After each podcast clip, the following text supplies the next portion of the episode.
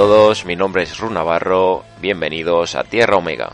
Una semana más venimos con contenido y esta vez le toca el turno a Disney. Pero no a cualquier sección de Disney, no. Le toca el turno a clásicos. Volveremos a nuestra infancia y recordaremos cuáles han sido las películas que más nos han marcado. Así que hoy es un programa muy especial, el décimo programa, y se lo vamos a dedicar a nuestra infancia. Volveremos a ser los niños que fuimos y esperamos que vosotros también volváis a vuestra infancia y disfrutéis de este programa tan, tan, tan, tan nostálgico. Así que vamos a escuchar un poquito de música y arrancamos.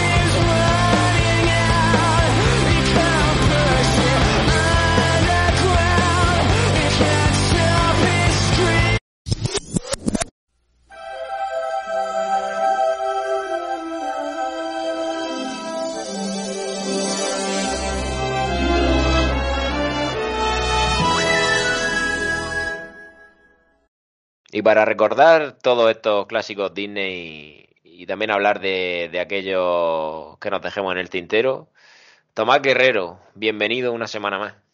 Hola, buenas noches, o buenos días, o buenas tardes. Aquí cada uno esto lo escucha cuando puede. Bienvenido también, señor José Lucas Guillén. Buenas a todo el mundo, otra vez más, aquí como siempre, ya permanente, por lo visto.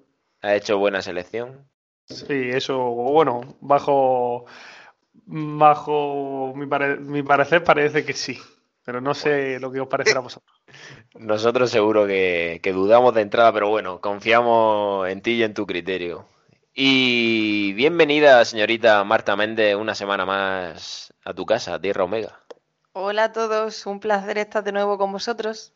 Yo sé que tú sí habrás hecho los deberes, probablemente hayas hecho los deberes más dos, porque eres tú muy organizadilla y, y todas esas cosas. Bueno, el concepto de este programa es bastante claro. Cada uno de nosotros ha hecho una selección de dos películas Disney de su infancia, de dos clásicos Disney, y los expondremos aquí delante de todos. Tenemos que decir que ninguno sabemos la elección que ha hecho el resto de nosotros. Entonces, pues vamos a debatir aquí sobre lo que nos vaya pareciendo, contaremos alguna anécdota y datos curiosos de cada película. Y vamos, vamos sin volante. Hoy, si ya de por sí a nosotros nos gusta irnos por las ramas y hacer de Tarzán, esta noche veremos si nos toca hacer de Tarzán realmente o no. Así que, ¿quién empieza? ¿Hay algún voluntario para empezar? ¿No? Pues Lucas. Mi primera película se podría decir, bueno, la- es la primera que yo vi y con la que descubrí este mundo, que fue El Rey León, la primera película que yo vi. Bueno, la- básicamente eh, fue la primera porque fue la primera cinta que me regalaron. Ahí, ahí has tirado sobre seguro, no te la has jugado a lo más mínimo, ¿eh? No, pero eso, he elegido esta porque fue la primera que vi, realmente. Si no, habría elegido otra. Y el Rey León no podía faltar en esta selección. No, pero el, el problema es, bueno, ni el Rey León podría faltar ni hay muchas más que tampoco pueden faltar y al final faltarán porque somos pocos para tanta película Disney como hay. Pero con tu fobia a los gatos, ¿qué haces escogiendo el Rey León? Bueno, pero yo me re- yo la, la fobia la tengo a los gatos en sí, ¿no? Ya, ya a este tipo de, de animales ya no se la tengo. Bueno, y cuéntanos por qué, aparte de porque te la regalaran y fuera tu primera película, ¿qué significa para ti el Rey León y, qué tienes que decirnos? A mí la verdad es que me, sorprendió ya desde pequeño mucho, mucho esta película. Mm, De hecho, bueno, hace poco también la, la vi y me siguió sorprendiendo más. La, la drama, la misma trama que tiene, ese, ese- esa caída de, tenerlo todo a, a- no tener nada y, y poder re- rehacerse otra vez. Lo que es ese personaje protagonista, como era Simba, claro. Yo tengo que decir que, que- es de mis películas favoritas sin duda de Disney, por no decir la, la favorita de todas. De hecho, yo de pequeño, a mí aparte de la película en VHS me regalaron el- la cinta de cassette y era la pesadilla de toda mi familia poniéndola en el coche, cara A, cara B. Me sabían las canciones de la cara A, de la cara B, mm, todas. De hecho, creo que la cinta la, la, la sigo la sigo conservando. Y es una película especial. Sí, to- totalmente. Eh, eh, bueno, de hecho, al final ha sido de las más triunfadoras en, en Disney. Y por esta semana, viendo, viendo curiosidades, de hecho, fue la más taquillera de, de. Bueno, en su época, con casi mil millones. Marta, ¿tú qué, qué recuerdos tienes de esta peli? Bueno, pues yo, como vosotros, esta película también la, la tenía en VHS. Y, y es verdad que como todas las películas Disney, porque yo he crecido con Disney, como supongo que la mayoría, mm, es una de las películas que, que me parece más bonita, que tiene una historia detrás que, que es muy tierna y los personajes son, pues son muy buenos para mí. Eh, Simba, eh, Mufasa, Nala, todo. Domi, yo sé que tú, en los ratos libres que te dejaba tu fantasía deportiva y, tu juego ciclista inventado, ¿tienes algún recuerdo sobre el Rey León? Yo la verdad es que los recuerdos que tengo de Rey León son muy vagos y con esto me podéis empezar a pegar porrazos y no acabar hasta mañana, pero sí que recuerdo mm, esas escenas en las que me identificaba con el personaje y pff, madre mía, qué mal lo pasaba. Pero mm, los recuerdos son vagos, sí que recuerdo momentos en los que lo pasé mal viendo la película, eso sí. La muerte de Mufasa es que fue traumática para todos los niños. Ese momento, Sí, totalmente. Esa muerte fue, fue muy traumática. De hecho, refiriéndonos a la muerte, lo que también está viendo esta semana es que tardaron en hacer esa escena de, de la estampida tres años en, en poder realizarla. hombre, tú imagínate entre, entre capturar a todos esos animales para, para poder ponerlos en el monte a, a perseguir a un león. También capturar al león costó trabajo. Entonces es normal que tarden tanto tiempo en hacer la escena. Hombre, eso estaba claro. Y como respecto al nombre, la verdad que el, el primer nombre que le querían poner era el, el león de, el rey león de las bestias. Y después siguieron queriendo ponerle el rey de la selva. Aunque ya terminaron con el rey león, que yo creo que ha quedado como mejor título. A lo mejor el rey de la selva se hubiera parecido demasiado el título al libro de la selva. Sí. Sí. Y yo respecto, respecto a esta peli tengo que dar una curiosidad. Y es que los rugidos de tanto de Mufasa como los de Simba cuando es mayor no son rugidos de león. Porque los rugidos de león son bastante más graves. Y en este caso escogieron rugidos de tigre. Así que hemos estado viviendo una mentira durante toda nuestra infancia, que lo sepáis. Madre mía. Estas películas de Disney. Sí, hoy, hoy vamos a intentar quitarle la carita a todas estas cosas que estamos, que hemos mitificado durante toda la vida y sacaremos nuestro lado hater porque lo llevamos y no podemos evitarlo. Pero bueno, en verdad no vamos a, a- a tirar por tierra nuestros recuerdos y, y lo haremos con todo el respeto del mundo. Yo prefiero seguir creyendo en mi infancia y no destripar muchas cosas que puedan hacer daño. Y yo, bueno, por terminar un poco y, de, ahí de- y ya mm, dar un último apunte, también está viendo que los, los realizadores y los dibujantes eh, fueron, por lo visto, a África a estudiar los leones. Por lo visto, se hicieron un safari en toda regla. Ahí grande, se ve que mientras que capturaban animales para hacer la estampida, estuvieron estudiando los leones. Totalmente, tanto los leones como, como lo- los entornos y los paisajes de, de África. Es más, incluso en, el, en los estudios de Disney llevaron varios leones para estar estudiándolo y demás, para que los dibujantes estudiaran los movimientos y, y trabajaran sobre ellos. Respecto a la muerte de Scar, ya sabemos todos cómo acabó. Que acabó luciendo como, como manto de, de Hércules.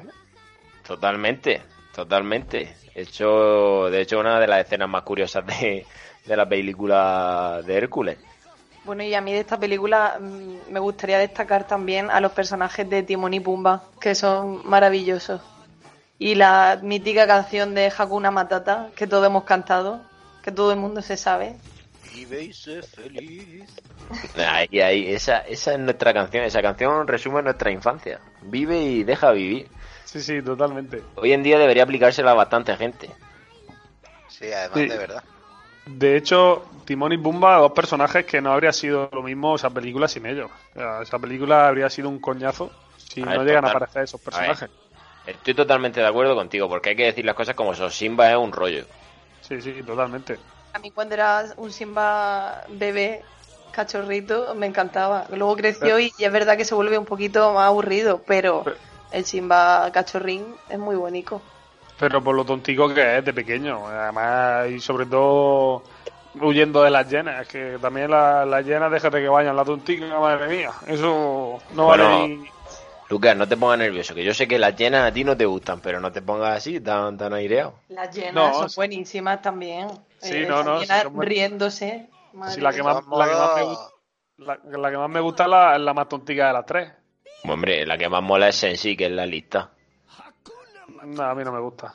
Y lo que has dicho antes de Timón y Pumba es verdad, la verdad, es que son los protagonistas de la película por encima de, de todos los demás.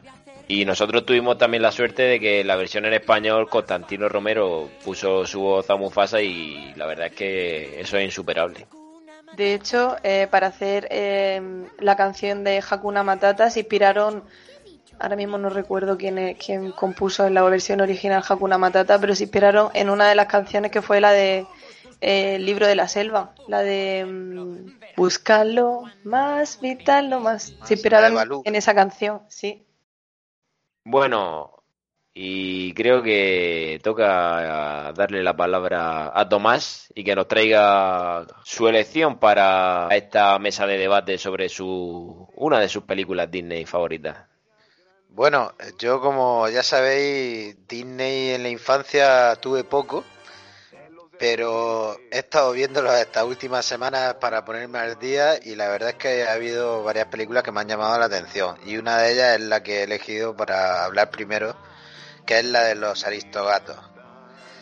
Eh, para el que no la haya visto, está ambientada en París en el año 1910, aunque la película es de 1970 y va sobre un- una familia de gatos que los tiene una, una mujer que se dedicaba a, a cantar ópera pero ya se había jubilado y que tenía mucha clase y mucho señorío para la época. y como intenta su, sus sirvientes secuestrar a estos gatos una vez que se entera que van a ser los dueños de la herencia una vez que fallezca la señora y luego ya una serie de aventuras a través de eso para volver ellos a, su casa de nuevo. Eh, el elegir esta película sobre todo es porque aparte de los valores culturales que he visto porque se unen en la aventura una vez secuestrados y para volver a casa a distintos tipos de gatos que podrían semejarse a las tipas, a los tipos de clases sociales que, tenemos en la actualidad y que había en aquellos tiempos también. Y a mí todo lo que sea es- esa integración cultural y social me llama mucho la atención y por eso es una de las películas que he elegido. Estoy de acuerdo contigo, sin duda la, la película tiene una fuerte crítica social, un análisis brutal de, las diferentes clases sociales a través de, los gatos. Como tú bien has dicho, el viaje de vuelta a casa ayudados por esta, por estos gansos, que, que también son, son bastante graciosos.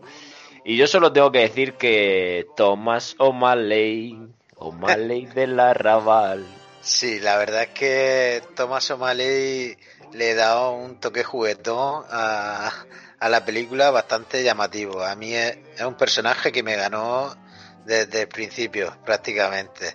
Y bueno, como curiosidad de Thomas O'Malley es que nos parece largo el nombre y no lo conocemos en su plenitud, que cuando me enteré del nombre real de Thomas O'Malley por poco y me caigo antes de leerlo entero. O- Os lo comento, en realidad se llamaba el personaje Abraham de Lacey Giuseppe Casey Thomas O'Malley, sin nombre que se quedó. El bautizo no fue corto.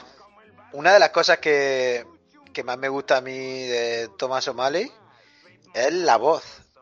Eh, la verdad es que es un- una de las características que más destacan también en, en las críticas que he podido leer cuando me estoy informando, y es que la, la voz de Thomas O'Malley es la voz de Phil Harris, que no solo es conocido por, eh, por su voz en esta película, sino también por su voz eh, interpretando a Balú en el libro de la selva.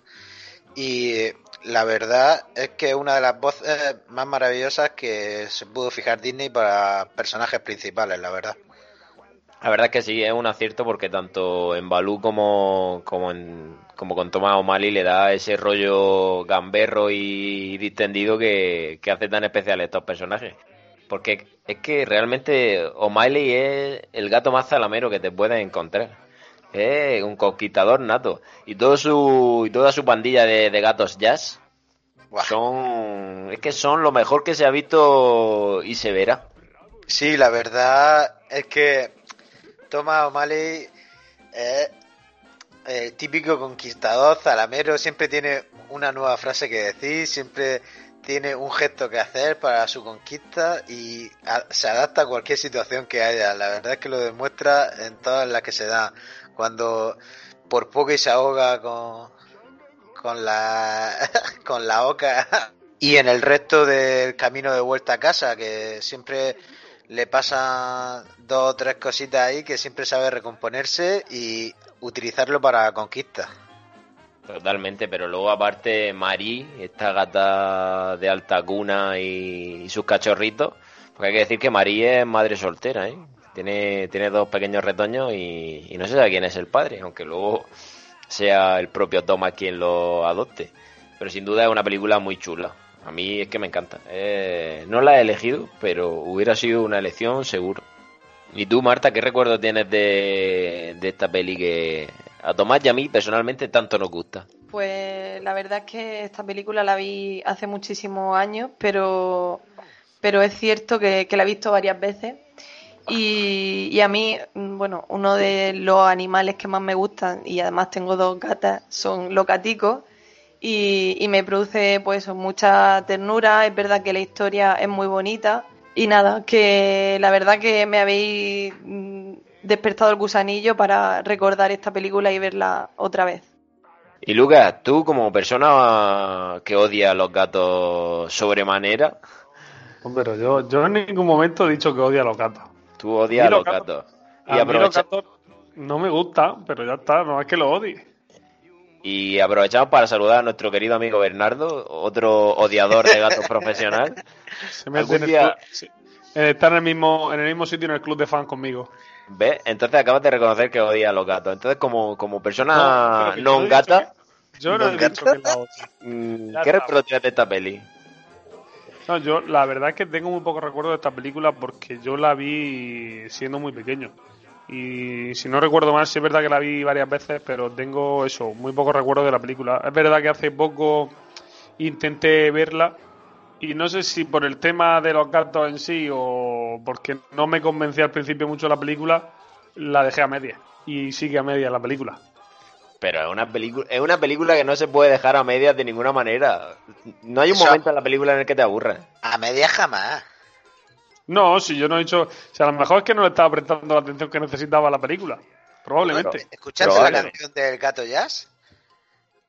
No tengo recuerdo de eso ahora mismo. Vale, Si no tienes recuerdo ese, no llegaste a verlo. Bueno, porque yo es aquí. una canción eh, que no se va del cerebro. Todos pro- quieren ser un gato jazz.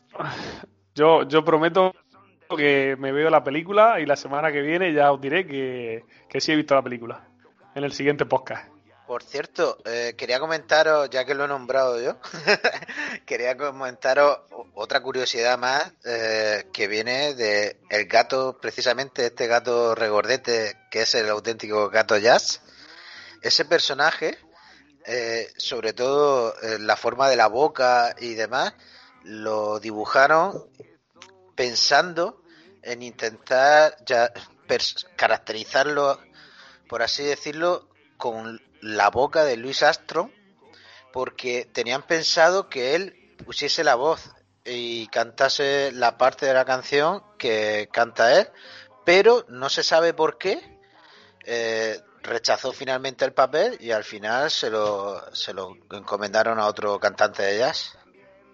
La verdad es que ese punto ya que tienen los gatos es que les pega porque son gatos súper callejeros o arrabaleros, como, como dicen ellos durante toda la película, y es la música que, que mejor les va. Y no sé si quiere añadir alguna curiosidad más, Tommy.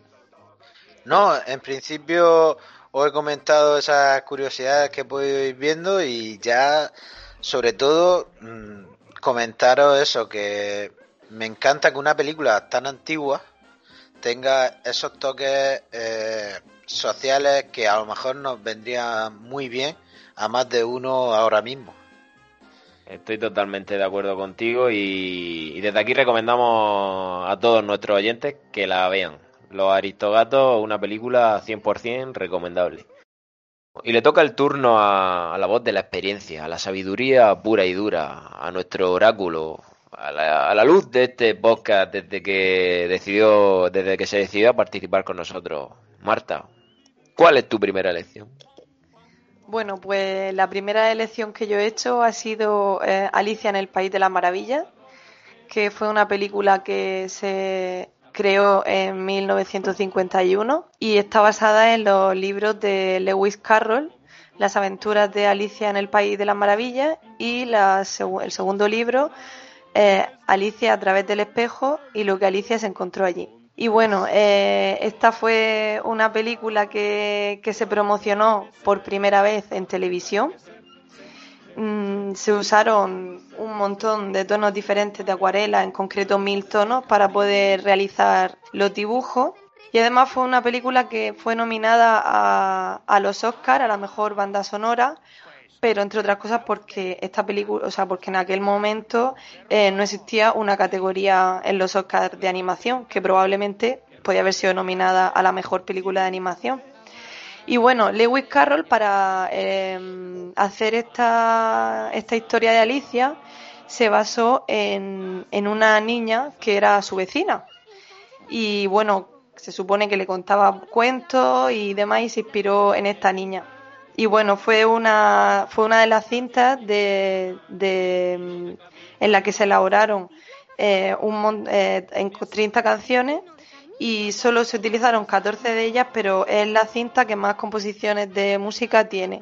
Y eh, además hay que destacar que en esta película eh, se prestó por primera vez un, una persona famosa conocida a realizar un doblaje de voz. Y en este caso fue el cómico Edwin que se prestó para realizar al, al sombrerero loco.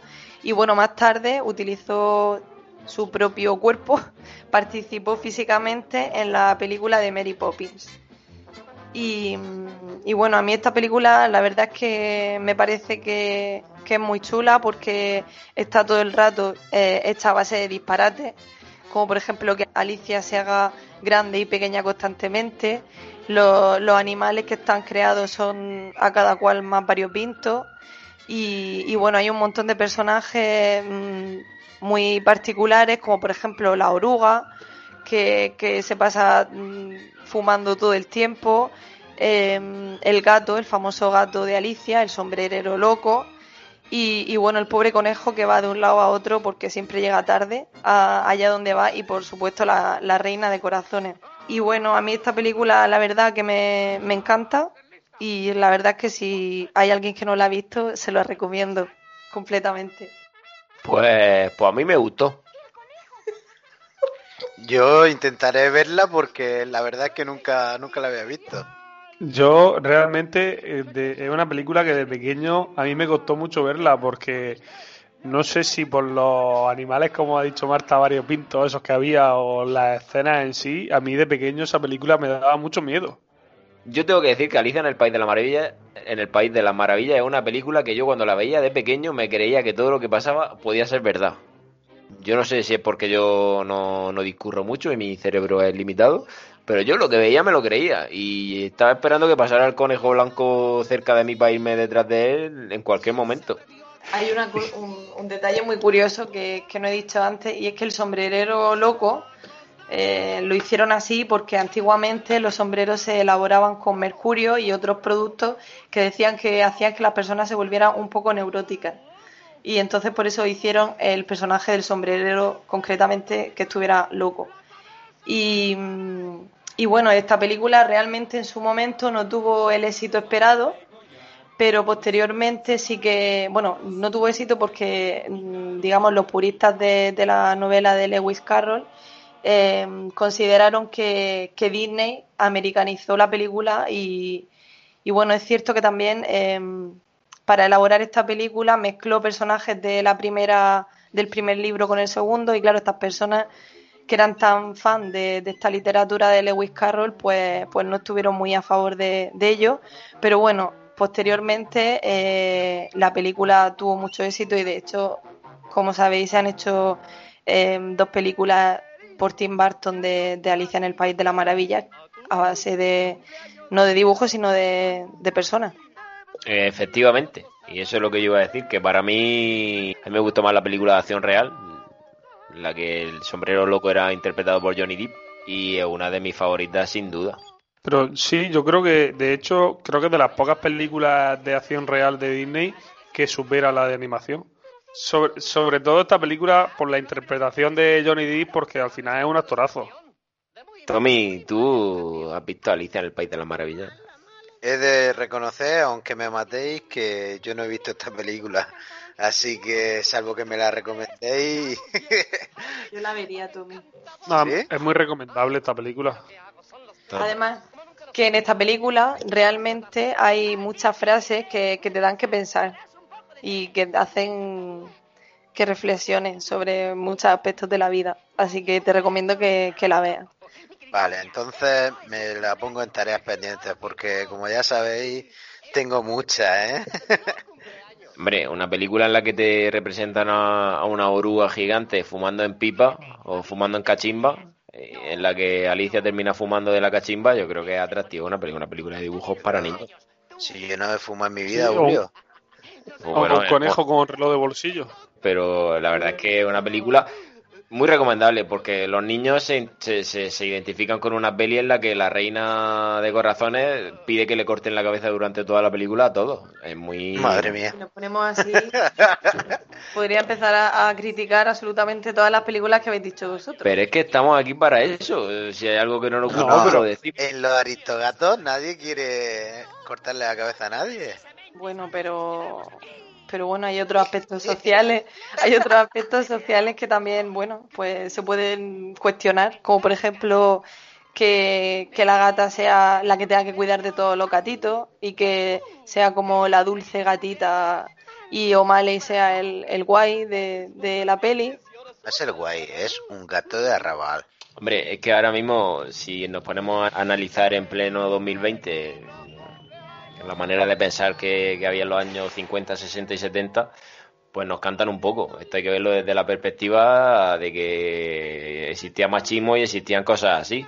Pero más allá del machismo, si una niña está fumando cachimba, pues se critica y ya está. A ver, evidentemente que la oruga fume y que luego además Alicia trague el humo que la oruga le, le expulsa y además termine fumando ella no es muy pedagógico. Pero la película merece la pena. Es cierto que a lo mejor para un niño es difícil de, entender porque hasta para los adultos son disparates por todas partes, pero yo considero que es una de las películas mm, que Disney hizo muy bien. Correcto, por eso la, he elegido. Si no te hubiera gustado, pues no la habría elegido. Seguramente fue la película que, que ideó Fumando Cachimba. Pero bueno, aún así salió una muy buena película. Y ya mm, un dato más que me gustaría añadir es que hay un trastorno que se llama trastorno, no sé si de la de Alicia, que, consiste en una serie de, de, síntomas de distorsión de la, de, la percepción visual y la imagen. Y es que la persona que tiene este trastorno ve los objetos de diferente tamaño lo que son en realidad. Porque como Alicia a lo largo de toda la película va haciéndose grande, pequeña, dependiendo de, de lo que toma o no, bueno, pues ese trastorno tomó ese nombre a base de, de la peli. Vaya viaje que se pegó Alicia. Sí, Alicia en el país de los tripis. no voy a decir el final de la película porque no la habéis visto, pero luego lo entenderéis. No, pero, pero dilo, el final de la película hay que decirlo. Al, final, esto está lleno de spoilers, sabemos lo que nos tenemos. Pero, pero en realidad la, la película empieza queriendo, queriendo casar a Alicia con, con el típico sortero rico. Y ella sale huyendo por eso. Pero eso es en la de acción real, en la de Disney, ¿no? Sí, sí, no, yo ahora estoy, refiriendo a la de Disney comienza su madre leyéndole la lección que tenía que aprender, bueno, otra de las... Y ahí también se ven las clases sociales en esa película, porque se ve que Alicia era de, clase alta. Y, la película comienza con ella en un árbol, leyéndose la lección, muy aburrida su, y escuchándola, y al final pues ocurre todo lo que ocurre, parece que Alicia se va viaja a este país y lo que ocurre realmente es que Alicia estaba dormida, se había quedado dormida mientras le repasaba la historia. Pero quién sabe si se había quedado si se había quedado dormida realmente o es que había vuelto de, su viaje astral. Pero esto que es como los serranos que se quedan durmiendo al final. Al final todo fue una pesadilla. Volviendo al tema de, la reina, a mí me encanta la reina, en, cualquier momento encuentra la, forma y, y la ganas de cortar la cabeza a alguien. La única frase que dice es que le corten la cabeza. ¿Habrá cosa, ¿Habrá cosa más útil que pintar las flores de un árbol? Pero ahí está. Y si no las pintas bien, te cortan la cabeza. Te cortan la cabeza. Es que, y, eso sí te lo voy a decir, es que ni el ejército de los Rojirring se compara al ejército de, cartas que tiene la Reina de Corazones. ¿Puede, ¿Puede haber un ejército más bonito y más entrañable que las cartas de la Reina de Corazones? Que además mm, las cartas hacían trampa para que la reina siempre ganara eh, al, al croquet porque si no le cortaban la cabeza. O sea, todo lo que decía la reina era lo que se tenía que hacer, sí o sí, y que nadie le resistara. Gran mujer, mejor persona. Desde aquí un saludo a la reina de corazones. Te llevaremos siempre en nuestro corazón.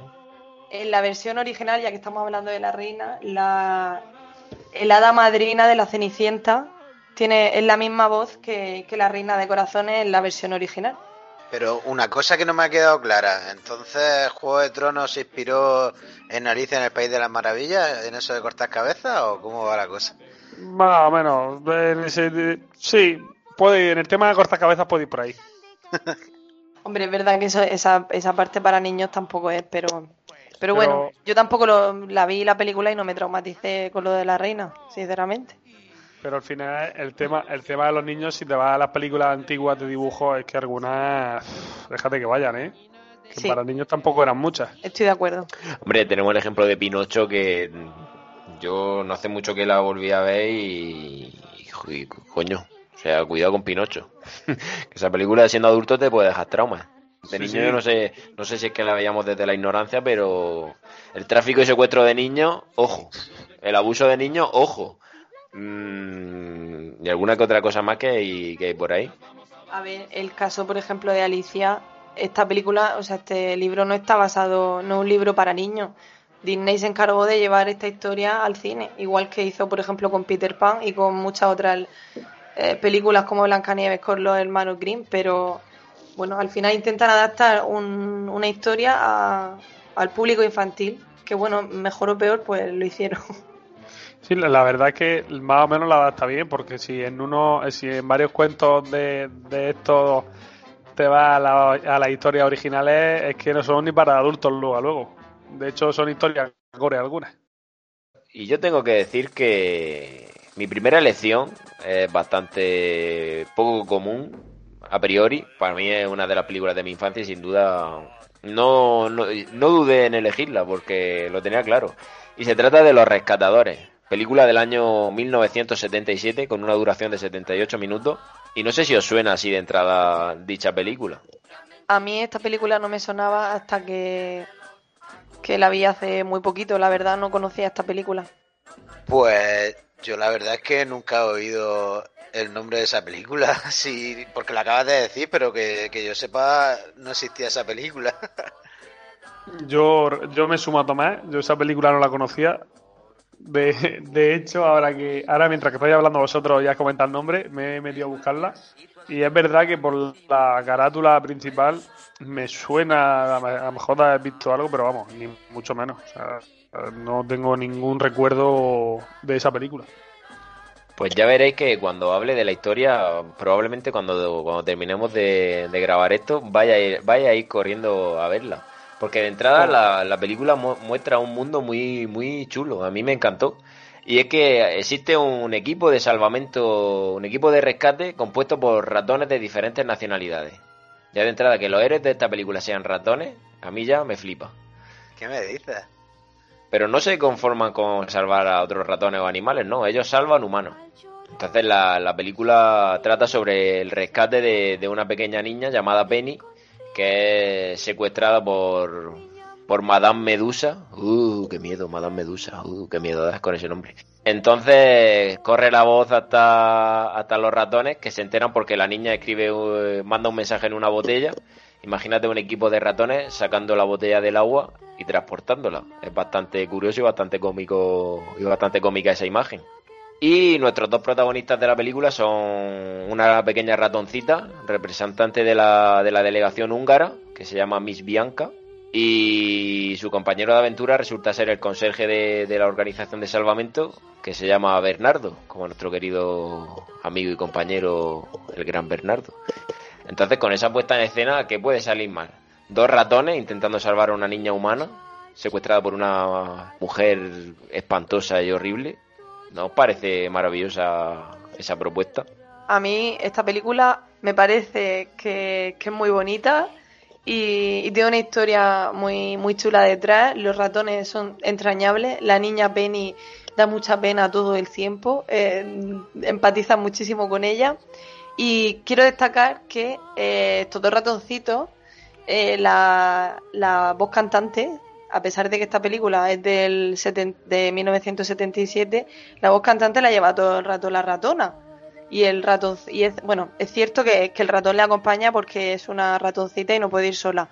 Pero la valiente de la película es todo el tiempo la ratona. Bianca era la valiente.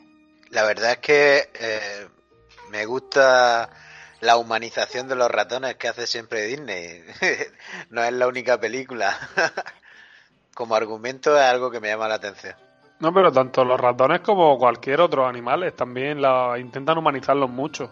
Sí, pero por ejemplo en la película que yo he elegido antes de los aristogatos, eh, hasta el ratón se llevaba bien con los gatos. Eh, era curioso, por eso me suele gustar que hacen siempre referencia a, a los ratones. Y en esta peli también porque uno de los personajes que aparece es el gato Rufus, que es el gato que vive en el orfanato donde habita Penny, de donde es secuestrada, y, llega a ayudar a los ratones e interactúa con ellos en una, en una escena bastante graciosa. Porque hay que decir que pues, esta película tiene un montón de curiosidades. Porque aparte de estar inspirada en los, libros, en los libros infantiles de Marjorie Sharp, titulados Los Rescatadores y Miss Bianca, es una película que para ser del 77 y, y parecer tan básica, llevó cuatro años de producción, en la que intervinieron 250 trabajadores. O sea que hacer una idea de, de, de la cantidad de gente que, que hacía falta para, para, sacar adelante una peli de apenas 78 minutos. Trabajaron 40 animadores haciendo 330.000 dibujos. O sea, una, una, una barbaridad. Llegaron a hacer 14 secuencias de 1039 escenas separadas y 750 decorados diferentes. O sea, para algo tan básico y tan antiguo, el tomate que liaron. O sea que, para que os hagáis una idea de, la complejidad que lleva hacer una película a priori tan simple y tan sencilla. Es que cuando ves la película no, no imaginas que, que, que pueda llevar detrás tanto trabajo. Sí, pero es que vamos a eso. Si, bueno, si no me equivoco, has dicho que era del 74, puede ser. 77. De, del 77, eh, eso, no, estaba la, no había la tecnología que hay ahora. Ahora, seguramente, bueno, yo no soy experto en la materia, pero hace una película muchísimo más fácil que antiguamente. Y antiguamente hacían falta muchísimos más medios que ahora para poder realizar una película, mm, como tú dices, así de simple y tan corta. Sí, y aparte hay que decir que, como hemos estado hablando esta semana y bien dijo Tomás por el, por el chat del grupo que tenemos, el, el refrito de personajes que se hacen de una película a otra tomó partida en esta película, porque, por ejemplo, Madame Medusa fue, fue el personaje que, en el que se basaron para hacer a Úrsula de la Sirenita, por ejemplo, y a la niña, a Penny, él, exactamente la misma niña que aparece en Oliver y su pandilla, que en, ese, en esa peli se llama, se llama Jenny. O sea, y luego hay muchas más, ¿verdad, Tomás? Sí, la verdad, porque eh, lo que comentaba en el grupo, que por ejemplo Balú eh, se parece mucho a, el personaje al otro oso que aparece eh, Robin Hood. A Little John. A Little John. Es que los nombres ya me cuesta quedarme con algunos. Los más, los más principales sí. Y la verdad es que también podemos ver a los buitres del libro de la selva que también aparecen en Robin Hood. Y una serie de, distintas. Hay guiños en varias películas. No, no recuerdo en cuál era también que aparecieron por ahí de repente las tacitas de La Bella y la Bestia. Hay, hay muchos, ¿ves? Lo que pasa es que he visto muchas películas del tirón y hay algunos que no recuerdo bien, pero siempre en cada película he encontrado uno similar a otra. En todas las películas Disney hay guiños a otras películas, como por ejemplo habéis dicho La Taza, como El Oso, y hay muchos guiños de otras películas. Además, aparte de, sí, hablando de esos guiños, por ejemplo, los Mickey Mouse aparecen en muchas películas de, de Disney, que luego más adelante os, contaré una cosa de la película, siguiente película que voy a explicar. Y en esta misma película, al principio de la peli, aparece Bambi y su mamá, en un guiño claro a, la, mítica película. Y en un momento en la sala de la sociedad cuelga un reloj de pared con la cara o con el retrato de, de Mickey Mouse, cosas que son bastante curiosas. Y hay una curiosidad bastante chula de esta peli y es que en una escena en la que los dos ratoncitos van volando sobre una gaviota. Cuando van sobrevolando la ciudad, al fondo, en un edificio, se ve una mujer desnuda. Y es que la insertaron unos dibujantes que estaban descontentos con el trato que le habían dado durante el rodaje de la película, o durante la edición de la película. ¡Guau! Eso sí que es una huelga a la japonesa, ¿no? Totalmente. Y de hecho, cuando se percataron de ese fallo, ya habían distribuido muchísimas copias y tuvieron que retirar del mercado 3,3 millones de, ejemplares. 3,3. 3,3 millones de ejemplares, lo cual fue un revuelo tremendo. Porque hay que tener en cuenta que esta película fue la primera película exitosa desde 1967, que creo que fue cuando se publicó el libro de la selva. Y también hay que decir que fue la primera película Disney que tuvo una secuela. Entonces tuvo que tener unas consecuencias importantes. Y durante esta peli aparece un personaje que es muy, muy chulo y muy gracioso, y Marta lo puede corroborar, que es una libélula que hace de barquera por un, por un lago, un pantano, barquera de estos ratones, que se llama Evin Root, y es muy graciosa porque va haciendo todo el rato el fin, fin, fin, del motor, y, y la curiosidad es que Evin Root realmente era un nombre de marca de motores, o sea que Disney ahí se lo llevó, se lo llevó calentito. Así que para que veáis hasta qué punto metían, metían mano esta gente ahí. Y, la verdad es que no tengo nada más que decir que, veáis Los Rescatadores, que veáis su secuela, Los Rescatadores en Cangurolandia, no digáis que no mola, que no mola, Cangurolandia, eso debe ser un país del copetín. Y vamos a seguir descubriendo curiosidades como, como una que nos va a contar Tomás acerca de, de algo que se pone en la cabeza, ¿verdad, Tommy? Sí, la verdad es que no sé si habéis llegado a fijar alguno más, pero otro de los guiños que hay en las películas Disney es que, por ejemplo, el sombrero de Robin Hood y el sombrero de Peter Pan son exactamente el mismo. Sí, yo ahora mismo que habéis dicho lo de las curiosidades, me he metido a buscar y hay muchísimas referencias a otras. Por ejemplo, en, en Aladdin, que el, el genio le, le pica un cangrejo y el cangrejo de, la sirenita. La, por ejemplo, la, en Lilo y Stitch, la habitación, hay un poste de Mulan, la habitación de la, de la niña. Y hay muchísimas más curiosidades. En 101 Dálmata aparecen también los, los perros de la dama y el vagabundo. Y así la verdad que hay muchísimas, muchísimas más. Podríamos tirarnos aquí casi toda, casi todo, toda la tarde. Lucas, ¿quién era la niña, Lilo o Stitch? Era Lilo. ¿Estás seguro? Sí. Respuesta correcta. Has pasado, has pasado la prueba con nota. Qué bonita esa película. Y ahora que, te he hecho la pregunta, Lucas, tu segunda película, ¿cuál es tu, tu segunda elección? Bueno, mi segunda elección ha sido la 101 Dálmatas. Película que se estrenó en 1961, que tardaron tres años en hacerla. Y como datos curiosos, que he encontrado que se usaron 1.218.750 lápices para hacer los dibujos y se utilizó 3.673 litros de pintura.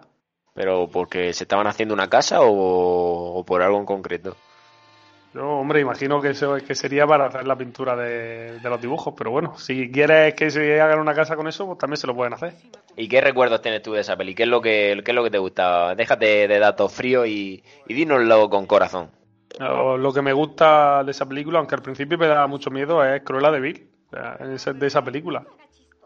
¿Te atreves, ¿Te atreves a cantarnos la canción de Cruella de Vil? No, no, no. Cruella de Vil, Cruella de Vil, es todo un espanto, Cruella de Vil.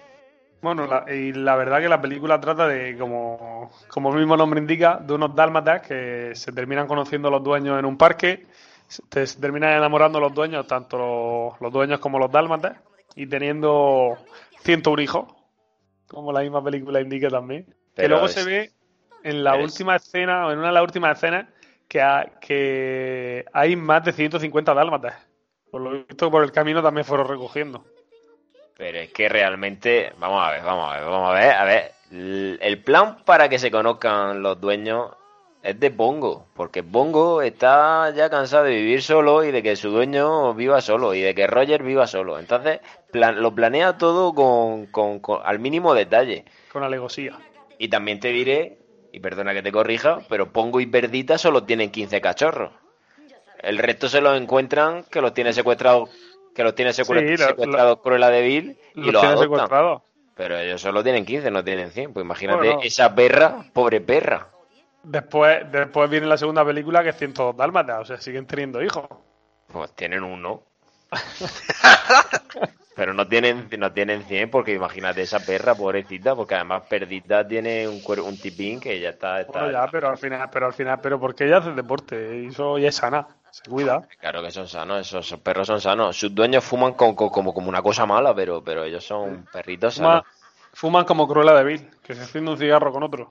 Madre mía. Bueno, tras esta breve interrupción que te he hecho para corregirte, perdóname si, si no, no debía hacerlo, pero creo que era necesario. Puedes continuar. Sí, totalmente. No, y poco más. Yo como otros datos curiosos es que todo, por lo visto, todos los dármatas tienen las mismas manchas, que son 32 en la película. Se ve que alguien se para contarlo, cosa que yo no, no lo tenía pensado. Y todos los dálmatas, excepto Pongo, que tiene 72 y, Verdi, y Verdita 68, los demás tienen 32 manchas. Tommy, ¿tú has visto esta peli o, estabas con el balón Los recuerdos que tengo de esta película son muy vagos. Sé que la he visto, pero no tengo muchos recuerdos sobre esta película. Eh, pero lo que sí me llama la atención, y no es la película en sí, es que Lucas ha empezado a decirnos que no conocía a los aristogatos y que no era porque odiase a los gatos, pero enseguida su elección ha sido los 101 dálmatas. Se ha ido a los perros de momento. Si es que se delata el solo. Al final, el solo se delata. Bueno, pero vamos a ver, me gustan los perros. ¿Y qué vamos a hacer? Y odia a los gatos, pero no lo dice por si no, pero no, pero, pero no es que la odie, no es que odie a los gatos. Esto habría cambiado si en vez de haberme comprado o que me hubiesen regalado de pequeño la película de 101 Dálmatas, me hubiesen regalado la película de los aristogatos. Esto, la clave de esto está en que se hubieran llamado los aristoperros y 101 gatos. gato. Mm. esa era la clave. ¿Y tú, Marta, qué tienes que decirnos de 101 Dálmatas? Porque tienes cara de que a ti te gustaba. Sí, esta película de pequeña me, me gustaba, pero la verdad es que no era de las películas que más me ha gustado. Me destacaría otras películas, recuerdo, con mucha más lucidez, la verdad. Y 101 Dálmatas es verdad que también me ha pasado como con los aristogatos, eh, hace tiempo que no la veo. Pero es cierto que como Lucas decía, Cruella de Vil a mí me provocaba mucho miedo. De pequeña recuerdo a ese personaje con bastante temor. Pero, pero bueno, también es cierto que es una película muy bonita. A mí me encanta. A mí ese momento en el que secuestran a los cachorros y Pongo y Verdita intentan encontrarlo y, empiezan a comunicarse con otros perros ladrando, los otros perros responden, lanzan otro, otra llamada, es súper chulo. Y hay que decir que, como en muchas de las películas, y al igual que pasaban los rescatadores, esta película también se caracteriza porque los ayudantes de Cruella de Vil son dos tontos, porque es que son tontos. Le encargan matar a los perritos y no son capaces. vamos a ver, si los mataran, la película se hubiera acabado muy pronto. Pero es que son inútiles. Hay, que decir que los, los secuaces de los villanos de las películas son generalmente muy tontos, con perdón. Pero sí, yo creo que yo creo que es que los buscan o lo hacen así porque si no la película duraría poco. tanto esta como cualquier otra película. Porque nos vamos también a lo mismo, el Rey León con las tres llenas, que eso, vamos, a cada cual más tonta y la lista también era tonta. Las cosas como son, que hay poco más que añadir. Bueno, y le toca a Tomás. Tomás, tu segunda peli, ¿Cuál? ¿Por qué? ¿Cómo? Bueno, que ya he hecho algunas alusiones a ella en lo que llevamos de podcast, mi segunda película es El libro de la selva. Y la elección eh, es también un guiño a que eh, esta fue la última película que fue supervisada por Walt Disney antes de morir. Y no solo por eso, sino porque la verdad es que es una de las películas preferidas que tengo pero en especial quería destacarla porque parece una película simbólica del universo Disney. Estoy totalmente de acuerdo contigo, es de mis favoritas. Y yo lanzaría una pregunta sobre, sobre esta peli. Aquí vosotros sois más Balú o más Bagheera? Porque yo siempre he sido muy Bagheera, soy muy corta rollo. Y tengo que reconocerlo, yo me identificaba con Bagheera. A mí, Bagheera hubiera sido mi, mi, maestro, mi señor Miyagi para, para toda la vida. Eh, a mí los dos personajes me encantan, pero yo me identifico un poquito más con Balú, la verdad. Además me recuerda muchísimo a mi padre, el personaje lo imitaba muy bien y, no sé, la verdad es que Balú a mí me produce mm, mucha nostalgia y muchos recuerdos muy, muy bonitos, la verdad. Sí, yo también elegiría a Balú. La verdad es que tengo mis momentos que soy más Valira, pero Balú es lo que yo quiero ser. Yo aquí le voy a quitar el sitio a Tomás y me y esta película no la he visto, las cosas como son. ¿No has visto el libro de la selva? No, no la he visto. ¿No has visto el libro de la selva? Te la, te la recomiendo, te la recomiendo, Lucas. por, lo que, por lo poco que habéis contado, pero no, no he visto esta película. ¿No has es visto un la, película real tampoco? Sí, la de acción real sí, me parece un bodrio, pero bueno. Esta película es para que la veas, porque es un símbolo de lo que era Disney, de lo que quería hacer él. Es Disney en estado puro, una película alegre, luminosa, es tremenda. Es más, yo he visto varias varias cosas de extras de la película y demás y conforme me iba enterando de cosas le iba cogiendo más gusto a la película porque eh, sale la hija de Walt Disney en los extras que hay en Disney Plus diciendo que esta película estaba basada en lo que más le gustaba a su padre, que era eh, hacer justo después de los momentos, pequeños momentos de intriga, una canción. Y que siempre llevase un mensaje. Y que siempre fuese una canción reconocida y reconocible y que se pudiese adaptar a los personajes de la época, a los más carismáticos de la época. Y la verdad es que eso se nota porque adapta personajes a, a gente carismática que quiere incluir. Como los buitres que os comentaba antes que existían en esta película, que si bien fuera de micro lo hemos hablado Marte y yo, eh, están caracterizados como los Beatles. Eh, tienen el pelo y demás caracterizados como los Beatles, porque en principio la idea de Walt Disney era que la canción que, iban a cantar los buitres fuese cantada por los Beatles. Lo único que ellos se salieron del proyecto y entonces tiraron por una canción más atemporal, pero siguieron manteniendo ese guiño a los originales Beatles que eran los que iban a cantar. Es que todos esos detalles molan mucho y, hacen a los personajes mitos. Es que todas las canciones del libro de la semana las recordamos, desde Doobie Doo hasta, madre mía, la, de Balú es mítica. Búscalo más vital, no más. más. Sí, la verdad es que son unas canciones tremendas. Además, eh, Lo que a mí me ha llamado mucho la atención es esto, que hay infinidad de curiosidades sobre esta película que desconocíamos, porque la película en sí es buena. A mí la película sin saber más nada me encantó, pero luego empieza a buscar y empieza a encontrar finales alternativos que tenían preparados para esta película, en los que eh, volvía eh, el niño volvía a, a estar entre los humanos y apareció un cazador y al final el cazador le obligaba a robar el oro al, al orangután. y hay otra serie de cosas de también dirigidas a personajes que en un principio, por ejemplo, había un personaje que se llamaba Rino, no, que se llamaba Rocky, perdona, pero era un rinoceronte y eh, hubo ahí una serie de problemas con el protagonismo que le querían dar precisamente a los buitres y decidieron que apartaban a, Rino para no dañar la película. Pero en un principio eh, Walt Disney quería que los buitres tuviesen un, eh, valor más fuerte que tiene esta película y quizás de ahí los guiños en películas posteriores. Y se cargó un personaje porque parecía que se cargaba un poco la trama. Pero todos los personajes cuadran y son redondos. Hasta el tigre Sherkan eh, es tremendo. A mí es que me encantaba. O sea, yo era muy de Sherkan y de, y de la serpiente. Sí, esa serpiente hipnótica.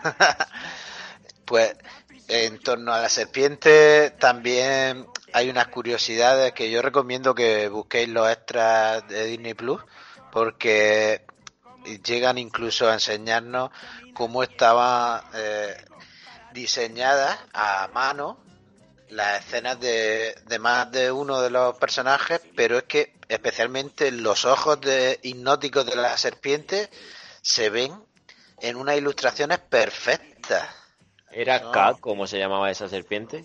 Pues creo que sí, pero ahora mismo me pillas un poquitín despistado y, no estoy seguro, pero creo que sí. Yo creo que era acá. Además era una serpiente con sinusitis. Sí. La verdad es que era una serpiente muy característica. La verdad que después de lo que estáis diciendo, ya tengo que tengo otra película ya para apuntarme. Y yo creo que el, gran error que yo he tenido al no ver esta película es que vi la de animación real y como me pareció mala película en sí, no me no se me pasó en ningún momento por la cabeza verla de dibujo animado. Pero al final mm, hay que dejar un hay que dejar aparte lo de acción real y dibujo animado. No hay película clásica animada de Disney que sea mala. Pueden ser, nos pueden gustar más o menos, pero mala no hay ninguna realmente. Todas tienen su mensaje, todas tienen su público y, y todas son disfrutables 100%. Entonces, mm, lo que hay que ver son todas las películas de Disney. Y a mí, sinceramente, lo que me sorprende es que haya gente que no haya visto el libro de la selva. Y tenemos un ejemplo viviente hoy aquí con nosotros. Aquí, aquí tiene que haber de todo, pero al final son tantas películas, al fin y al cabo. Pero hemos tenido tanto tiempo y tantos años de pequeños para verla. Sí, pero bueno, es una película que no. nunca he optado por ver. Yo es que todas estas películas las vi gracias a, mi, a mis padres porque me compraban en su momento cada película que salía en, en cinta. Yo las tengo, tenemos mi hermano y yo una colección y, la verdad que tuve mucha suerte de poder disfrutar de ellas. Y quiero añadir una cosa que antes he comentado que la, que la canción de Lo Más Vital estaba, la de Hakuna Matata se había inspirado en Lo Más Vital y no había dicho quién era quien la compuso en la versión original y fue Elton John. Que Elton John se, se ocupó de, de, toda la banda sonora de, del Rey León y así fue, una peli redonda que también tiene su, su versión en acción real que personalmente fue un, poco bodrio, pero bueno, hay que, hay que tener, hay que ser abierto de mente, pero bueno. Y la verdad es que sí, el libro de la selva es una película, además, lo, lo voy a decir, probablemente no sea muy popular esta opinión, es una película en la que si lo analizas desde fuera, menciona a todos los personajes menos a Mowgli. Puede que sea el personaje más prescindible de toda la película, y en, y, en principio es el protagonista. Sí, pero eso es también mm, simbólico de cómo hacía Walt Disney ciertas cosas, también lo explica, porque intenta tener personajes, tanto héroes como villanos dentro de su mundillo, que no se coman eh, el gran peso de la película, sino que lo compartan con el resto de personajes, que no haya personajes que destaquen mucho y se lleven la película por sí solos. Eh, en otro tipo de películas, como también, la que elegí yo antes de Aristogato y demás, hay personajes que si le diesen un poco más de fuerza se comerían la película entera, como Thomas O'Malley, como aquí Balú. Eh, hay muchos personajes que, digamos, le bajan el tono para que todos vayan de la mano, todos juntos.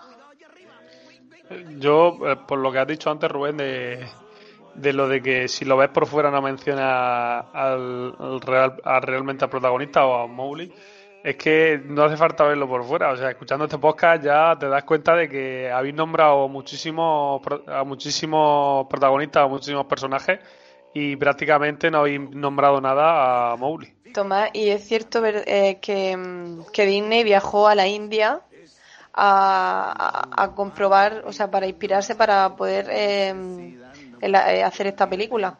¿No es así? Antes de, antes de morir.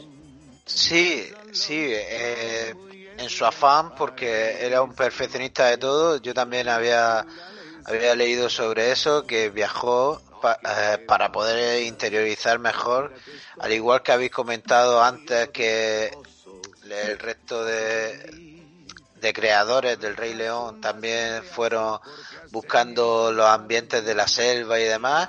En este caso, que fue la última que supervisó personalmente Walt Disney, se encargó de hacer ese viaje para poder estructurar bien la película y que no quedase ningún detalle al azar.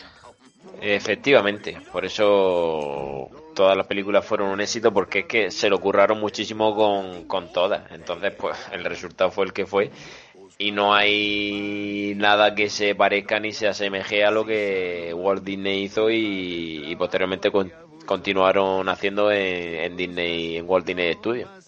Además, es que Walt Disney tenía un toque de genialidad. Eh, porque una de las anécdotas que todavía no he contado y la verdad es que detalla bastante la genialidad que tenía este hombre era la elección de Phil Harris como voz de Balú cuentan en los extras que fue en una cena de gala en la que estaba allí cenando tranquilamente, que Phil Harry estaba tres mesas más hacia allá, de donde estaba Walt Disney, y de repente lo escuchó contar un chiste al resto de la mesa, y cuando escuchó su voz se ve que dijo, él es Balú, ¿quién es él? Él es Balú reconoció la voz al instante como que era la voz que necesitaba para ese personaje y lo convenció y lo convenció hasta que lo consiguió. Y, qué acierto tuvo y qué, qué ojo tenía ese hombre. Como tú has dicho, era un genio, un visionario y, único. Era único e inigualable. Y ahora le toca a Marta. Tu segunda peli, cuéntanos cuál, cómo, por qué y todo lo que tú quieras. el micro es tuyo. Pues en esta ocasión he escogido la película Pesadilla antes de Navidad. Y bueno, la he escogido porque han pasado las fechas de Halloween y, aparte se aproxima la Navidad. Y también porque, bueno, es una película que se sale un poco de, los príncipes y las princesas de, Disney y que, que además es una película que, que bueno, para mí hay, merece la pena verla. Es una película que está dirigida por Henry Selick y está producida por Tim Burton, que, que la gente pensaba que estaba dirigida por Tim, pero no, la dirigió Henry Selick. Y bueno, eh, esta película tiene una serie de personajes muy característicos, como son Jack Skeleton y su perro Cero, Sally, el doctor Finkelstein, eh, el famoso Oogie Boogie, Santa Clavo. Y bueno, de esta película la verdad que me gustaría destacar la, banda sonora, que tiene un montón de canciones que son asombrosas y, como ya digo, un repertorio de personajes eh, que son memorables. Y en concreto esta película se elaboró a partir de un poema que escribió Tim Burton cuando trabajaba como animador para Disney. Y al, enseñárselo a Henry Selick, pues dijo, yo quiero hacer una, una película con, con este poema. Que en un primer momento este poema estaba hecho con solo tres personajes, que son Jack, Cero y Santa Clavos. Y, bueno, que luego más tarde el resto de personajes se diseñaron para, para la película. Hay algo muy característico de, ella, de la película, y es que está hecha en stop motion, que bueno, que consiste en colocar una escena, hacer una foto, mover lo mínimo y luego otra foto. Y así hasta terminar la película con 12 fotogramas por segundo que estuvieron trabajando 100 personas durante tres años. Es decir, por cada eh, minuto de película estuvieron trabajando una semana. Y bueno, eh, esta película tiene muchísimas anécdotas, como por ejemplo, eh, bueno, hay una, hay una parte de la película, es cierto, que no está hecha en stop motion, que es la niebla saliendo de la fuente de Sally, los insectos cayendo del pozo de Oogie Boogie y los árboles que aparecen a la apertura de la película. Bueno, aquí yo me enrollo, pero vosotros habéis visto esta película alguno. No, la verdad es que me pasa lo mismo que con la anterior, que tampoco la he visto. Pues yo sí la he visto. A mí esta película me gustaba mucho. De hecho, una de esas películas que me gustaba y me daba miedo a partes iguales. Y puedo decir que ya con, la edad que tengo, el personaje de Oogie Boogie, ese hombre del saco, a mí a día de hoy, y no me da vergüenza reconocerlo, me sigue dando miedo. Y me sigue dando miedo. Y, la volveré a ver y me recordará el miedo que me daba de pequeño. ¿Y tú, Lucas, la has visto? Yo sí, es una película que vi de pequeño y no tengo tampoco mucho recuerdo de ella, pero por lo mismo, porque es una película que al verla me daba bastante miedo.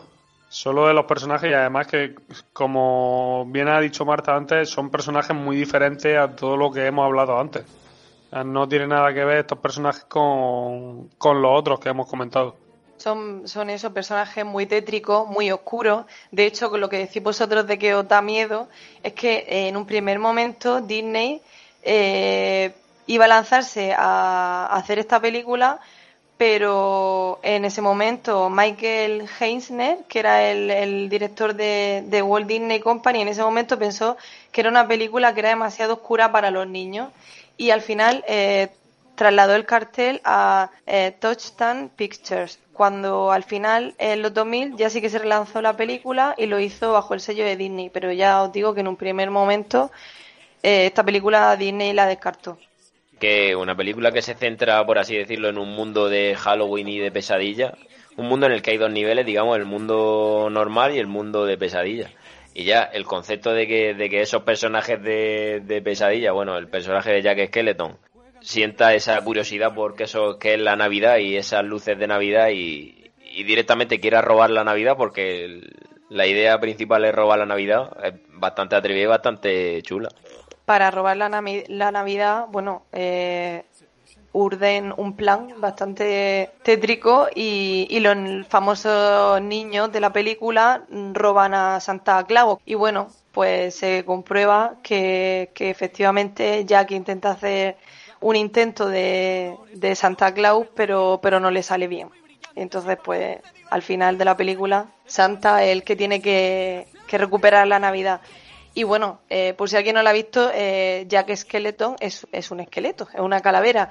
Que curiosamente esta calavera eh, no tiene ojos porque las calaveras no tienen ojos.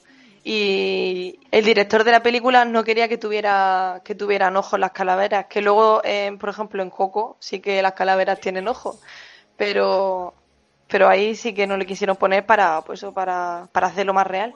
No, pero es que respecto a eso, Coco al final es una película mucho más infantil respecto a esta. Esta película es que no es para niños niños. Esta película, por lo menos para yo no la vería, yo no se la pondría a mi hijo hasta llegado a cierta edad por, por, la impresión que me causó a mí. Ah, yo también tengo que decir que soy un poco miedoso. No es que yo tire de, por películas de miedo, pero la verdad es que la película, cuanto menos es, sombría. A ver, yo esta película cuando la vi era un poco era pequeña, pero no era infancia de 0 a 6, era, era un poquito mayor. Pero es cierto que, que sí, que, es un poco complicadilla la película. Pero bueno, al final se le coge cariño a Jack y a los personajes. Los personajes son muy carismáticos. ¿Y tú, Tomás, tú la idea de robar la Navidad, tú la robarías o dejarías que todo siguiera su curso? Yo la robaría y es que deberíamos de tener más gente dispuesta a robar la Navidad. La Navidad está sobrevalorada. Aquí nos unimos al sector de yo odio la Navidad. Sí, sí, yo totalmente. Es más, cada vez empieza antes. Esto no puede ser. Sí. Es que lo que tú dices de que cada vez empieza antes es que a Tim Burton se le ocurrió ese poema a raíz de, de los escaparates que comenzaba todo con Halloween y de repente pasamos de Halloween de un día a otro a la Navidad. Y entonces hizo, pues a raíz de ahí es como surgió la idea. Sí, sí, pero es que no me extraña, es que da ideas suicidas ver ese cambio de Halloween a, a Navidad. No, no, yo la Navidad debería ser dos semanas y porque hay gente que la aprecia, si no tampoco. Hombre, a mí me, yo estoy con Marta que me gusta la Navidad y no se debería de robar, pero es verdad que, coño, cuando, cuando, vengamos a darnos cuenta de aquí unos años estamos en agosto celebrando la Navidad. El otro día vi ya luces de Navidad puestas. Es que, joder, que faltan que- todavía dos meses. Vamos, que- vamos a relajarnos un poco. Eso iba a decir yo, que esto no le interesará a mucha gente, pero es que están las luces de Navidad puestas ya en la calle. Pero es que no están puestas de hoy, están puestas desde hace una semana. Entonces, esto sí que es pesadilla antes de Navidad. Me gustaría destacar eh, unas curiosidades de la película y es que eh, para hacer al personaje de Jack se utilizaron 400 cabezas con diferentes expresiones, así que imaginaos el trabajazo que, que tuvieron que hacer y 227 marionetas con todos los personajes. Y bueno, además eh, hay un momento en la película que es cuando Jack se pone a repartir los juguetes a los niños y la- le reparte a las niñas un, un- unos juguetes que hacen referencia a, Batman Returns, que es cuando uno es un pato malvado con ruedas y el pato que lleva, o sea, el vehículo que va es el vehículo del pingüino, el que conduce. Y luego hay otro juguete que es una muñeca malvada que tiene la misma cabeza que el símbolo, el que el símbolo de la corporación de Shrek. Y luego eh, Tim Burton se encariñó mucho con, con el personaje de Jack y en varias películas aparece, como por ejemplo en James y el melocotón gigante, que aparece el pirata del barco, el pirata del barco fantasma, aparece por ahí Jack y, y es verdad que, que, bueno, trae mucho, a mí esta película me trae muchos recuerdos. Perdona, Marta, has dicho nos algo y un melocotón gigante. ¿Eso existe? Sí, sí, existe, eso existe. La película de James y el melocotón gigante. Eso tengo que verlo, eso tengo que verlo. Esa eh, película porque me es gustan para los melocotones. Que Lucas. ¿no has visto, Lucas, ¿no has visto el libro de la selva? ¿Ya has visto James y el melocotón gigante? ¿Qué cosas tiene la vida? ¿Tú tienes un melocotonazo en la cara también? ¿En serio? Como el, que, como el que pone las luces de Navidad en esta época. Mi- Mira a ver si es primo tuyo. Sin duda que Pesadilla antes de Navidad es un clásico entre los clásicos. No sé si la si podemos considerarlo una película de dibujo o ya llega o ya fue de animación. No sé si podéis arrojar luz respecto a esto. Yo creo, respecto a los datos que ha dado antes Marta, yo ya la, consideré, la consideraría de animación. Respecto a los datos de fotogramas y todo ese tema. Bueno, pues entonces todo lo que ha hecho Marta no, no computa. Esto no lo vamos a contar, lo vamos a añadir, pero no computa. La- A la hora de elegir luego no computa esta película. Bueno, si queréis puedo hacer Peter Pan. ¿Tienes preparada otra tercera película? Bueno, y en el cuarta quinta. En el, especial, en el especial Marta a Solas, que lo llamaremos así, ella vendrá y contará lo siguiente. Pero ahora es momento de, de que yo diga mi segunda y última película. Y mi segunda elección, no sé si la habréis visto o no, pero yo es lo que he elegido y es con lo que tendréis que lidiar. Basil, el ratón superdetective. Y vosotros diréis, ¿qué problema tienes tú o qué trauma tienes tú con los ratones? Ninguno. Se ha elegido dos películas de ratones, pero realmente ha sido casualidad. No me había dado cuenta hasta este preciso momento. Y es que Basil es una película que recuerdo tan, tan, tan bien de pe a pa. De hecho, tengo hasta. Bueno, tengo varios, pero de esta recuerdo muy bien el libro animado de, de la película. Y es que es tremenda. ¿La habéis visto o, o tampoco la habéis visto? Yo, en pocas palabras, básicamente una película que no conocía hasta ahora. Yo la verdad es que tampoco he visto la película, pero he intentado informarme así un poco por encima. Y eh, al parecer está basado en un libro infantil Basil of Baker Street. Pero poco más, ¿eh? Yo no tengo conocimiento ninguno sobre esta película y como era un factor sorpresa, eh, me veo ahora mismo sin nada que decir. Bueno, ya os explico yo de qué va la movida. Vamos a ver.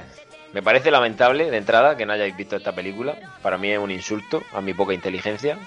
Esta película mola mucho porque, en pocas palabras, Basil es el Sherlock Holmes de los ratones. Es que no hay nada más que decir. De hecho, Basil de la calle Baker, como bien ha dicho Tomás, el libro en el que está inspirado este personaje de dibujo, efectivamente. Aquí Lucas mostrándonos la portada. Yo ya la había visto, no sé qué aporta eso ahora, pero bueno, está bien. Y la verdad es que este libro escrito por Yves Titus es súper super guay. No me digáis. De hecho, es que de entrada el concepto de que este Basil, este ratón detective, viva en la casa de Sherlock Holmes y de, y de, y de Watson, que puede salir mal. Es un ratón, un ratón, es un sabueso. Pero entonces el título que estoy leyendo yo por aquí, que le han puesto en Hispanoamérica, es de lo menos descriptivo del universo, porque lo llaman Policía y Ratones a la película. Totalmente, ese título fue lamentable. De hecho, no sé, no sé qué. De hecho, hasta hace poco en Disney Plus Plus, más, como queréis llamarlo, se, se titulaba así. Y yo no la encontraba porque. Coño, iba a buscar yo, yo por, por, por, por, por ese Policía y ratones. Por Basil, el ratón super detective. Como se iba a llamar, que era Basil de la calle Baker. Y la película nos presenta a este super detective excéntrico como, como el propio Sherlock, que recluta a su, a su propio Watson, en este caso es el doctor Dawson, que es bastante parecido. Y el villano es el profesor Rattigan en un, en un claro guiño al profesor Moriarty de, de los libros de, de Sir Arthur Conan Doyle. Y a mí es que esta peli me encanta. Es una película de acción, ratonil, sin, sin, sin igual y, y resulta muy curioso que la mascota de, de Rattigan, el villano y la rata protagonista de esta película, sea un gato. O sea, ese gato mascota de una rata, ¿no os parece curioso? Pues la verdad es que me parece muy curioso, pero ¿el gato era más pequeño que la rata o el gato era de tamaño no. normal? No, no, este gato, Felicia, en concreto, era un, un señor gato, un gatón. De- de- vamos, de que doblaba o triplicaba al ratón. Total, al ratón no, a una rata, era una rata. Es un gato de que si tú lo ves, con lo que poco que te gustan los gatos, tú no estarías tranquilo. Sal, ratita, sal. Es por nuestra mente adulta, por eso lo vemos de esa manera. No, no. Un niño, un niño le da igual que sea un ratón. No, no, no, ese gato daba miedo de pequeño y esa rata también, te lo puedo decir yo. Se nota que no habéis, vi- se nota que no habéis visto la película. Entonces mi comentario no nada. Luego te corto. Pero la, la, la rata mete mucho miedo. Y, y la verdad es que el plan de Rattigan es sencillo. Secuestra a un juguetero para crear un arma definitiva y suceder a la reina de Rata Inglaterra. Y Basil tiene que investigar y poder salvar a ese juguetero porque su hija se lo pide. Y entre medias, pues, pues es lo que he dicho, acción ratonil sin duda, sin, sin fronteras. Me estoy sintiendo súper solo porque no lo habéis visto y me Pero- parece, y me parece Pero- lamentable. Pero Rubén, Una- es que tú tuviste que tener algún tipo de problema con ratones o tener ratones en casa y que fuesen tu mascota o algo. Es que solo piensas en ratones. Seguro, seguro que, que si hubiésemos elegido una tercera película, la tercera hubiese sido Ratatouille. No, Ratatouille no me gusta. Ratatouille me parece una película lamentable porque es que los ratones son lo peor que hay en el mundo. no, no, pero, pero broma aparte, ha sido casualidad que las dos películas que, he- que he elegido sean de ratones, pero es que son dos películas que a mí me, me gustan mucho y me transmiten mucho. Yo de pequeño quería ser como Basil y de mayor quería ser como Sherlock Holmes. Lo que pasa que a uno las limitaciones cerebrales le dan para lo que dan. Pero es cierto que, que las dos películas tienen muchos parecidos, además de que los personajes son ratones, el concepto de salvar, rescatar, investigar está muy... El, ¿No? Sí, en, verdad sí. Quizás mm, al ser una película de aventuras pura y dura sea lo que, lo que a mí me ha animado. Y hay que decir que esta peli es de 1986, no es tan antigua como las demás que hemos hablado, se aproxima más a la época de nacimiento de algunos de los que estamos por aquí, sobre todo Tomás, que es del 87, yo soy del 89, y estos dos pipiolos ya son... La verdad es que los detectamos porque son demasiado jóvenes para nosotros. No sean jóvenes todavía. Pero yo he visto el libro de la selva. Eso es verdad, Oh, Lucas. oh, No estamos, Lucas, estamos este, sacando. por alusi- como diría que por alusiones, Lucas. Bueno, pues ya está. Habrá, habrá películas que no habrás visto. Y como digo, esta peli mola mucho. De hecho, para la época en la que fue, se considera como cierto renacimiento de, de las pelis de dibujos de Disney, a pesar de que, no, de que no la hayáis visto. Y como curiosidad os puedo decir que hay una escena en la que Ratigan, el villano de la película, se transforma en una rata mucho más bestia y mucho más fiera. Y es un claro guiño a, a la historia del Dr. Jekyll y Mr. Hyde. O sea que no sé si no sé si sabéis quién es el Dr. Jekyll y Mr. Pues- Hyde, o tampoco. Mira, mira que esa, esa escena de que has dicho de transformándose en una rata más, más grande, esa escena me suena mucho. O sea, capaz que esa película la he visto y la he borrado de mi memoria. Yo me, yo me pensaba que se iba a convertir en la rata de las tortugas ninja cuando empezó a contar la historia, pero ya me queda claro que no. O- en la mascota de Hulk. Y a colación de lo que hemos comentado antes de referencia a otras pelis, en la juguetería de- del señor Flavershan, por ejemplo, aparece un muñeco de Dumbo y uno de los secuaces de Ratigan es, es Bill, que es la lagartija que aparece durante la película de Alicia en el País de la Maravilla. O sea que, que el reciclaje de personajes en Disney nunca, nunca ha cesado. Entonces yo animo a que veáis esta peli que no habéis visto, no sé qué habéis estado haciendo durante todo este año, pero vedla, por favor. Luca a lo mejor la ha visto, pero es que me sorprende, es que me sorprende. Lo siento, me sorprende que no la hayáis visto. Yo ya te digo, la, la escena esa que has mencionado, la verdad es que me suena bastante. Y, y seguro que la habré visto, pero vamos, hará años que la habré visto y no la habré vuelto a ver. Por eso no tengo ningún recuerdo, vago recuerdo, directamente ninguno de, de esa película. Bueno, yo he decidido que esta película la voy a ver esta próxima semana para que no dejes de hablarme. Pues sí, qué menos, porque es que me parece lamentable. De hecho, yo haría un programa solo hablando de los rescatadores y de Basil. Rescatadores quedaría uno y un poco corto. No, pues rescatadores 1 y 2 y Basil. Y ya mi trauma con los ratones que quizás deba analizarlo con mi psicoanalista. Pero de momento es lo que hay. Y si os parece, y en homenaje a, a un ser que no nos ha podido acompañar esta noche, como es nuestro querido compañero Andrés, por problemas técnicos no puede estar entre nosotros. Allá donde esté, Andrés, un saludo, te apreciamos, unos más que otros. En los mundos de Mandalorian. Imaginamos que, que ha faltado porque está viendo la temporada 1 de Mandalorian. Seguro. que se haya... Seguro que sí, se está poniendo al día para mañana, para el estreno de la segunda temporada. Esperemos que sí. Y como sabemos que una de las películas hubiera sido la misma que ha elegido Lucas, que era 101 Dálmata, pero la otra no la ha dicho ninguno de nosotros. Entonces, no sé si, si vosotros habéis visto la peli que nos iba a proponer Andrés, que es Todd y Toby. Ahora mismo no me suena. Sí, la verdad es que yo sí la recuerdo. Eh, me, ha- me ha costado verlo, es más, mientras estabais diciéndolo, estaba escribiéndolo en Google y al ver el título, eh, la fotografía sí he recordado de repente la película. Y la verdad es que era una película bastante entrañable. Ahí me vuelvo a alinear con los perros. Ven. Porque yo soy un personaje como los perros, siempre, aunque haya elegido los gatos de Aristogato y demás, los perros siempre me han gustado y recuerdo que esta película la veía con mi primo de pequeño y me sentía totalmente identificado, me encantaba. Pero hay que decir que esta película es súper triste. Es un dramón, dramón, dramón, dramón. Pero yo es que soy una persona triste. Ya, pero de hecho no te puedes identificar con el perro de esta película porque pobre zorro. O sea, es que el zorro es quien se lleva la peor parte. Son muy amiguitos hasta que al perro lo entrenan para comerse al zorro directamente. Yo esta película eh, también la tengo y también hace muchísimos años que no la veo, pero haciendo memoria eh, recuerdo y además escucho este nombre, el nombre de esta película y me transmite, eh, me acuerdo de que me- esta película me encantaba.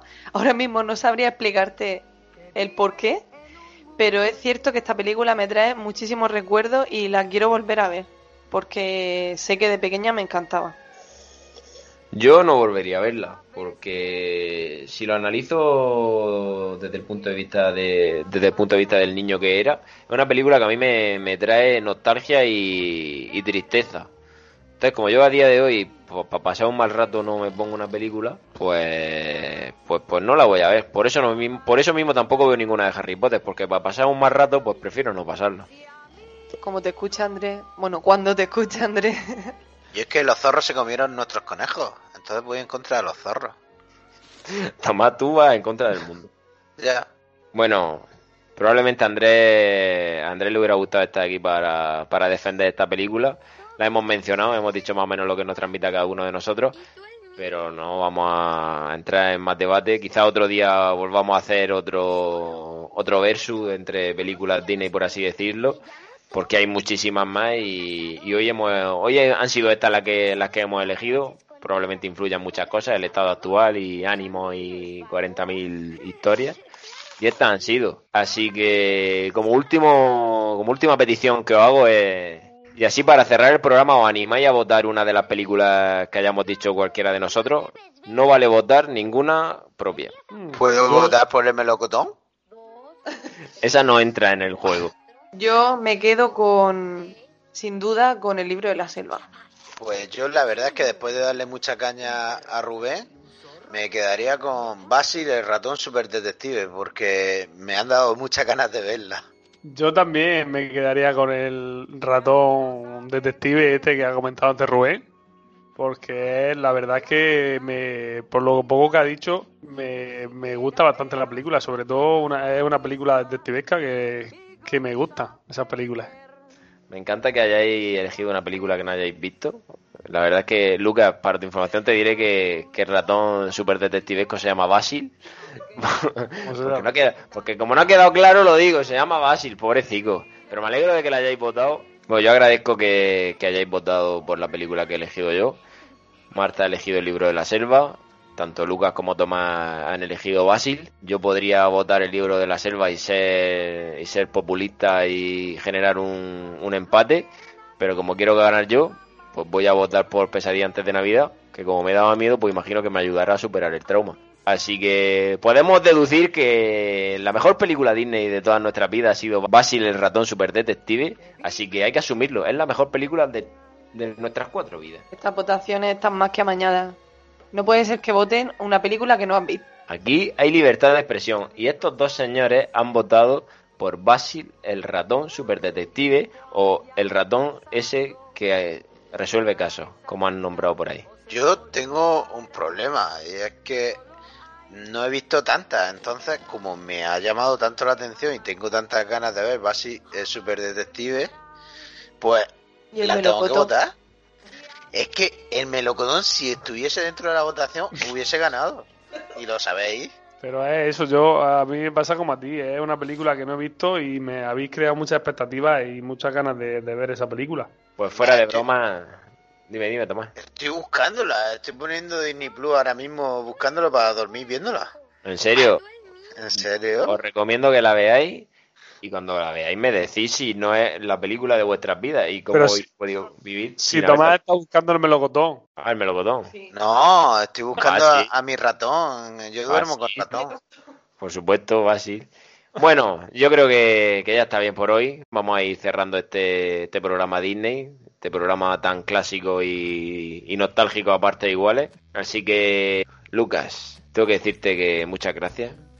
Te lo digo con este tono tan interesante y tan intenso porque no mereces otra otra cosa que el máximo respeto, la máxima admiración, el máximo cariño. Así que muchísimas gracias por tu participación aquí, como siempre. Como siempre ha sido un placer otra grabación más y estar aquí en este podcast, aunque hoy nos haya faltado el grandísimo Andrés, que siempre lo echamos de menos. Y nada, dar las gracias a todo el mundo, siempre por estar aquí.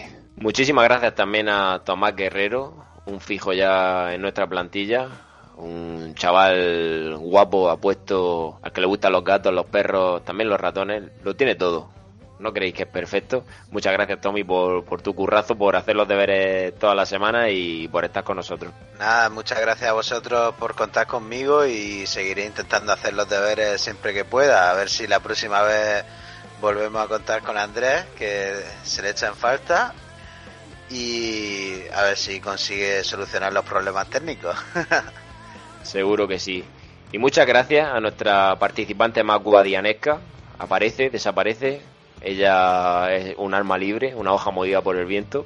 Y nosotros no somos nadie para juzgar eso. Así que cada vez que podamos contar contigo estaremos encantados, como ha sido este, este episodio esta semana. Así que al César lo que es del César. Muchísimas gracias, señorita Marta. Bueno, muchas gracias a todos vosotros por contar conmigo, por hacerme un huequito aquí en este vuestro podcast. Y, nada, sí, yo también aprendo muchas cosas cuando participo en estos episodios. Así que nada, muchísimas gracias y, y espero poder participar en otro próximamente. Seguro que sí. Y como ya han dicho ellos, un saludo en especial a nuestro compañero Andrés, uno de los, uno de los emblemas de, de este podcast, Tierra Omega. Esperemos que allá donde esté todo esté bien. Sabemos que eso simplemente han sido problemas técnicos, pero bueno, más vale darle un poco de dramatismo a la situación y que parezca que, que realmente hay miguita. Hay que estar siempre en el candelero. Así que Muchas gracias una semana más a todos nuestros suscriptores, a nuestros, a todos nuestros seguidores, a todos nuestros oyentes. Os recordamos que los martes a partir de las 11 de la mañana podéis encontrarnos en Área Lorca Radio a través de su web, arealorcaradio.es, o también podéis descargar su aplicación para Android, o incluso también descargar la aplicación Radio Garden, tanto en Android como en iOS. A nosotros, si estáis aquí en ebook escuchando, simplemente recordaos que podéis suscribiros y descargar todos nuestros episodios semanalmente. Y si queréis interactuar con nosotros, podéis seguirnos a través de redes sociales, en Instagram omega.tierra, en Twitter omega barra baja tierra y en nuestra página de Facebook. Y nada más, simplemente emplazado a, a volver con nosotros dentro de una semana. Vendremos con más contenido, mejor probablemente no sea, lo intentaremos, nosotros somos así. A veces hacemos las cosas mejor, a veces las hacemos peor, pero siempre con mucho cariño y con, y con mucha dedicación. Así que lo dicho, nos vemos la semana que viene. Hasta luego.